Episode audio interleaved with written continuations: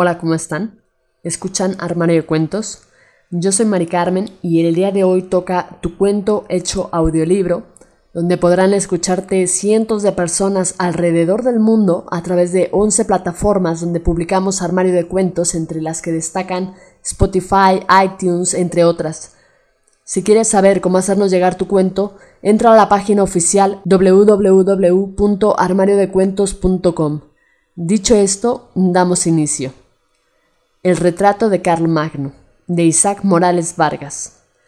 Instantes después, miré fijamente la pintura. Edgar Allan Poe, el retrato oval. Siempre creí en la reencarnación. Desde chico me fascinaba pensar que podía haber vivido en otros tiempos y culturas. Sin embargo, lo que más me emocionaba era la profunda convicción de que en alguna vida pasada yo había sido un personaje extraordinario, tal vez un filósofo ilustre, tal vez un gran rey. Tenía la certeza de que ese pasado augusto había sucedido en una civilización antigua. Pero, ¿cómo saber quién había sido? ¿Habría algún método que me permitiera encontrarme en el tiempo sin que ningún psicoterapeuta o charlatán metiera sus narices en mi vida? Estaba convencido de que sí. Había oído decir que las almas conservan sus manías y gustos a lo largo de sus distintas vidas, incluso si hay cientos de años mediando entre ellas. Asumí que si emprendía la ardua tarea de investigar minuciosamente el mundo antiguo para escudriñar algunas biografías notables, podía obtener pistas a la sola mención del color favorito o un hábito trivial de algún personaje, lo que podía ir llevándome a descubrir mi existencia pretérita. Empecé a leer con mucha atención las célebres autobiografías de los reyes David y Salomón, además del diario íntimo de Julio César, pero no encontré allí nada interesante para lo que yo estaba buscando. Poco a poco, examiné innumerables biografías y vi incontables documentales. Me entrevisté con historiadores y anticuarios, pero sin ningún resultado satisfactorio. Desesperanzado, desfalleciente, decidí acudir a la única persona en el mundo que podía ayudarme, el doctor Sabino Gautama. A pesar de su apellido extranjero, el doctor Gautama era criollo. Había egresado de la UCB ostentando el título de médico cirujano hacía mucho tiempo. Continuó sus estudios en Estados Unidos en las áreas de psiquiatría y psicoanálisis. Su impecable desempeño profesional le valió el reconocimiento internacional, por lo que su fama le permitió ejercer en varias partes del mundo. No obstante, cuatro décadas más tarde, Gautama regresa a Venezuela envuelto en controversiales rumores. Muchos lo consideraban uno de los hombres más competentes de nuestro tiempo en materia de psiquiatría. Otros lo tachaban de farsante y embaucador, fundamentando sus apelativos en el hecho de que, agotados los recursos de la medicina convencional para solucionar el mal de sus pacientes, Gautama echaba mano a métodos alternativos. Su destreza con la acupuntura y la reflexología en el manejo de la ansiedad y los trastornos nerviosos, además de otras prácticas como la telepatía y la regresión astral, le ha valido numerosos adeptos, de la popularidad ganada por la sanación milagrosa de un caso de lepra. Los comentarios a favor y en contra del médico terminaron por causarme gran curiosidad. Seducido por su fama y envuelto en una profunda desesperación existencial, le pedí una cita. El doctor Gautama me recibió en una habitación blanca de techo alto. Una de las paredes era de vidrios corredizos, por lo que se veía una pequeña terraza con un jardín y una sinuosa fuente en el centro. Arriba y más allá, el cielo despejado de la tarde parecía inmóvil. El mobiliario del estudio era más bien simple. Un diván acolchado de cuero negro, un escritorio sobre el que descansaba una libreta con dos bolígrafos y un taburete. En una esquina, casi escondida, estaba cerrada la puerta del baño. Mi anfitrión, robusto, de mi misma estatura, de cabello y ojos claros, me invitó amablemente a tomar asiento. Tu nombre es José Alejandro Marín, ¿correcto? Me preguntó de pie frente al escritorio mientras hacía unas anotaciones en la libreta. Sí, así es. balbuceé reclinándome en el diván. No voltees a verme, declaró con voz terminante. Mantén tu mirada fija al frente. Relájate y solo responde mis preguntas. Está bien, creo que estoy un poco asustado, confesé sintiéndome algo estúpido. ¿Qué edad tienes? Diecinueve. ¿Con quién vives? Vivo solo, respondí. Mis padres murieron hace poco y no tengo parientes. ¿Frecuentas el trato de algún amigo, alguna pareja? inquirió con tono incrédulo. No, doctor, me gusta la soledad. Entiendo. ¿A qué te dedicas? Trabajo como cajero en un supermercado. Muy bien, dijo dando un suspiro. ¿Por qué estás aquí? Porque quiero viajar a mis vidas pasadas. De acuerdo. Ahora harás lo siguiente. Apenas yo termine de hablar, empezarás a contar en tu mente hasta 100 sin ninguna prisa. Concéntrate en tu cuenta, en respirar lentamente y en el rumor de la fuente que está en el jardín. Quiero que te serenes. Obediente, empecé mi cuenta mental, cuando de pronto advertí un objeto que me había pasado completamente desapercibido. Era un retrato del emperador Carlomagno. Estaba colgado en la pared que tenía enfrente, a una altura demasiado cercana al techo. Mientras seguía mi cuenta mental y el sonido agradable del agua cayendo empezaba a envolverme, me fijé aún más en la pintura. No podía resistirme. Lo primero que atrapó mi atención fue la majestuosa vestidura dorada y la larga espada que el personaje sostenía en una mano enguantada. Luego me fijé en la bola dorada coronada por una cruz, también dorada, que sostenía en la otra mano. Pero fue la cabeza la que me provocó una suerte de hechizo. Por una parte estaba el rostro que miraba ligeramente hacia la izquierda, con una expresión de serena seguridad. Tal vez reafirmada por los largos bigotes, la barba y el largo cabello grises. Por otro lado, estaba la magnífica corona, cargada de piedras preciosas hasta la cruz en la que terminaba arriba. Había otros elementos en el cuadro, pero la distancia y la iluminación irregular me impedían ver con nitidez. El marco plateado, un poco oxidado de la obra, aumentó mi desconcierto. ¿Por qué me había demorado tanto en notarla? Supuse que aquel era uno de esos casos en los que hay un objeto tan visible que deviene en invisible. Entonces sentí una suave ola de calor recorrerme todo el cuerpo de arriba abajo. Seguí contando adormilado por el rico sonido de la fuente y a ratos veía el retrato del emperador. De pronto sentí que un velo cálido me cubría y mis ojos se empezaron a cerrar lentamente.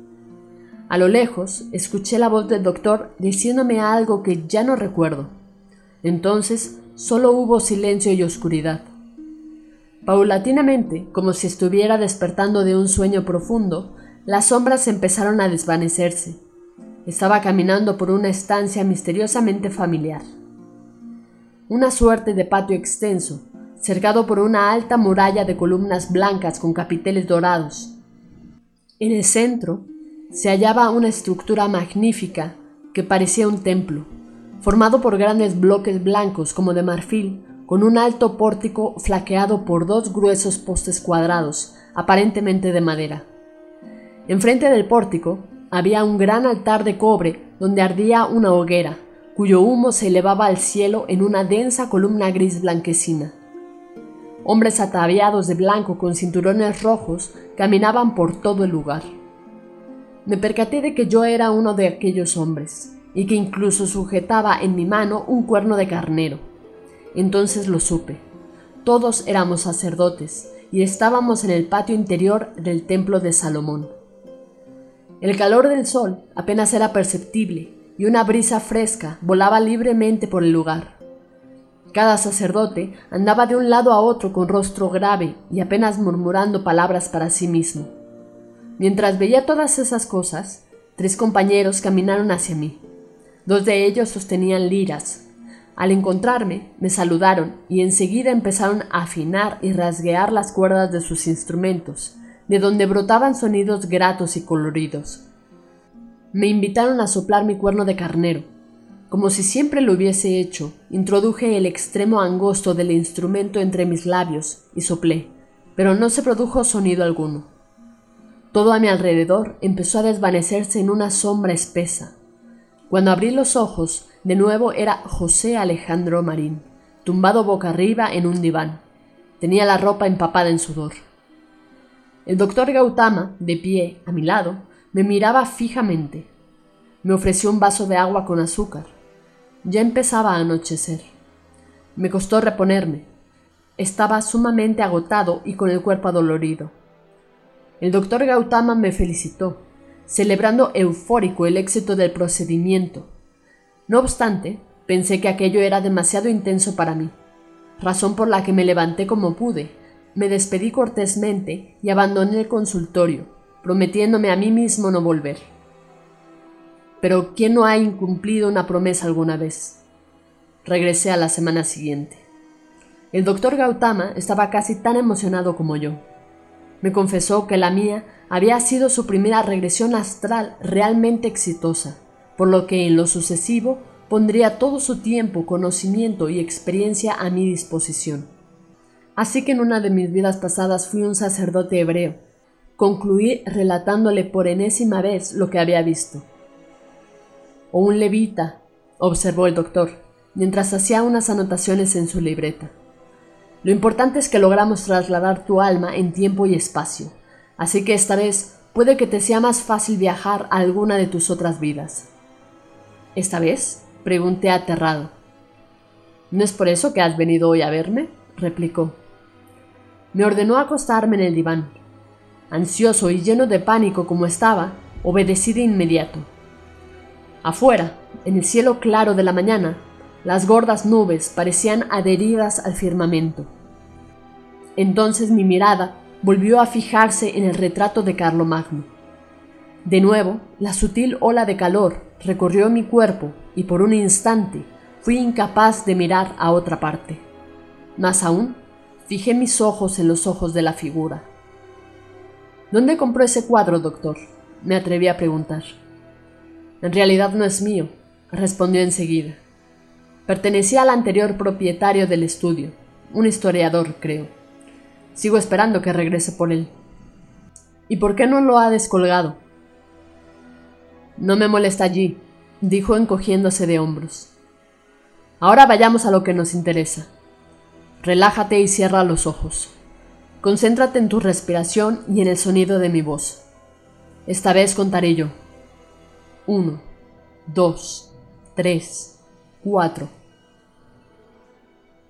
Y de nuevo, mirando fijamente la pintura, sintiendo cómo me desvanecía, entré en un reino de sombras.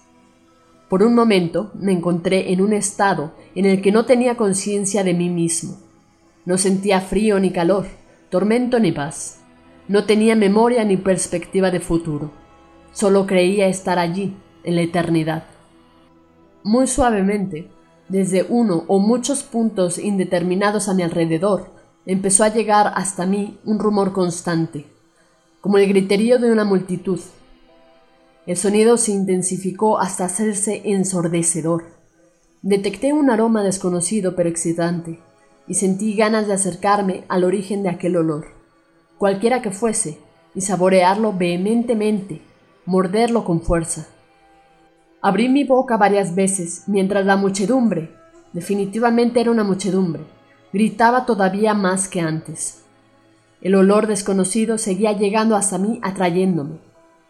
Empecé a caminar hacia donde me llevaba el inquietante aroma. Sentí arena caliente debajo de mi piel, pero no a través de mis pies, sino de mis cuatro extremidades, que extrañamente eran muy robustas y gruesas. Mientras avanzaba, Experimenté una respiración poderosa que iba al ritmo indetenible de mis fuertes miembros. Una corriente de viento me azotó la cara, pero pareció perderse al llegar a mi cuello. Hasta sentí una agitación extraña al final de mi espalda. Fue entonces cuando distinguí el Coliseo romano. Sus graderías, bajo el despejado cielo azul intenso, estaban atestadas de gente que vociferaba palabras ininteligibles. Vi con asombro mis dos patas delanteras que clavaban sus garras en la tierra mientras caminaba. Vi a una desgraciada mujer que me miraba horrorizada desde el otro extremo de la arena, chillando y emitiendo un exquisito aroma a carne fresca. El olor, cada vez más intenso, terminó por desesperarme.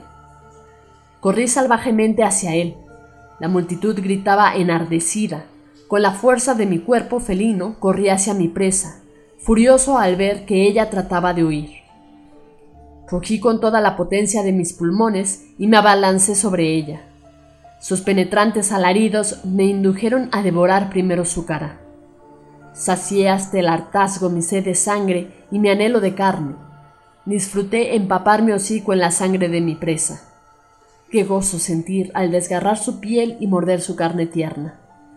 No sé si fue por el frenesí que me embriagaba, o si fue por exhibirme ante quienes me ovacionaban, pero tomé un momento para aspirar la apetitosa fragancia de la victoria, justo antes de despedazar el primer muslo de mi comida.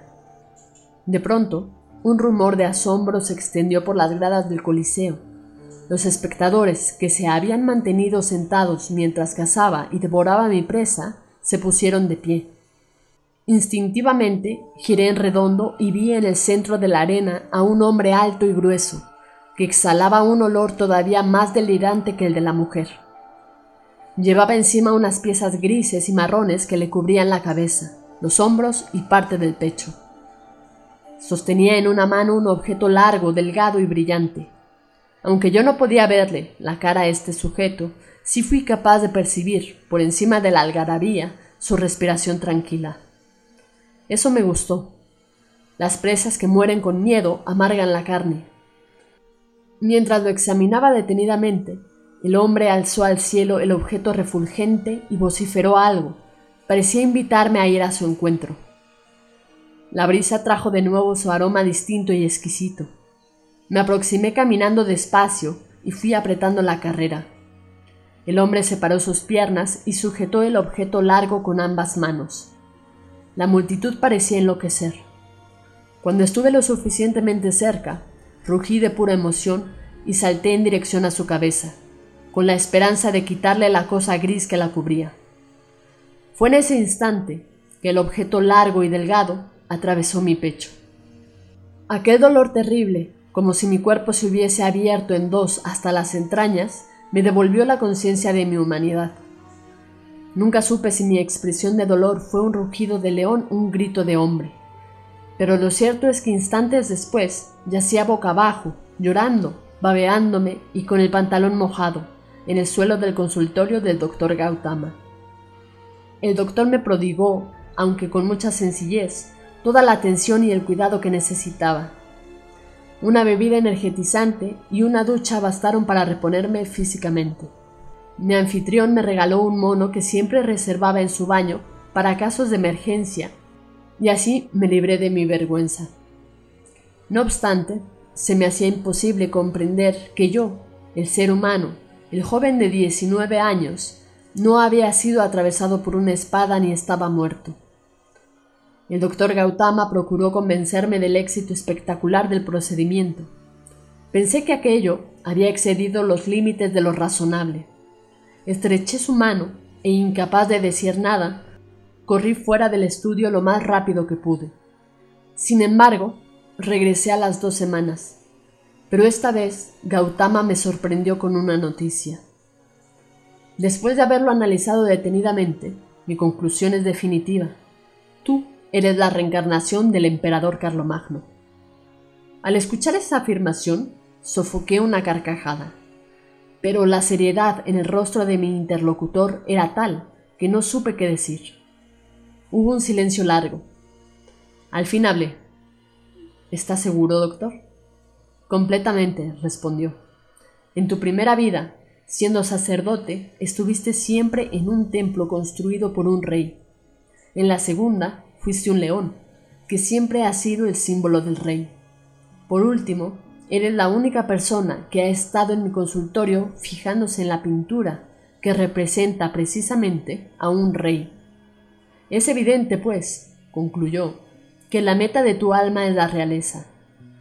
Fuiste evolucionando a lo largo de los siglos hasta alcanzar la máxima jerarquía del ámbito terrenal, ser emperador. En ese caso, repliqué, ¿Cómo se explica que haya vuelto a ser una persona común? Porque todos atravesamos ciclos, repuso con un tono paternal que me irritó bastante. Al no poder ascender, solo se puede descender. Es como regresar al principio, empezar de nuevo. ¿Y si no quiero empezar de nuevo? ¿Y si quiero abandonar esta vida insípida y volver a ser Carlomagno? El doctor Gautama era demasiado inteligente como para fingir que no comprendía mi propuesta. Hubo otro silencio, esta vez breve, y el doctor miró fijamente el retrato.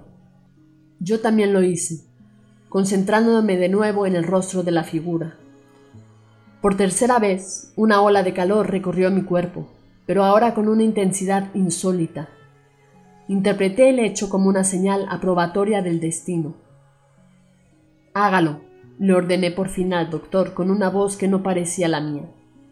Devuélvame a mi antigua vida de emperador y déjeme allí. Es tu decisión, dijo él con un hilillo de voz.